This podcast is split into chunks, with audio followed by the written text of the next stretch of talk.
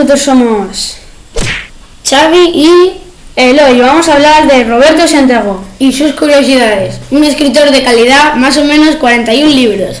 Bueno, sin más dilación, empecemos.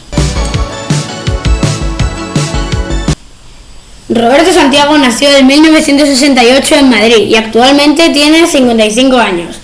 Ha sido guionista de todas sus películas. Además, El juego de la verdad, El diario de Carlota y El arte de robar, así como guionista de la película Los futbolísimos basada en su propia novela. En televisión dirigió las dos temporadas de la serie Síndrome de Ulises. Ha escrito 50 novelas infantiles y juveniles. ¿A qué no te lo crees?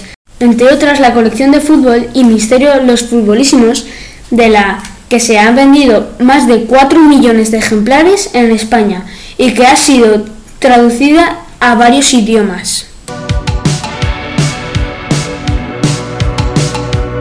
En 2005 estrenó El penalti más largo del mundo, nominado a Goya como mejor guion adaptado y con más de un millón de espectadores en las salas de toda España. Bueno, con tantas curiosidades sobre Roberto Santiago, ya os habéis cansado de Roberto, así que ahora mismo se va a acabar. Que chicos y chicas, que no ha acabado. Nos vemos en el siguiente episodio. Eso sí, compartid este podcast a vuestros amigos y amigas.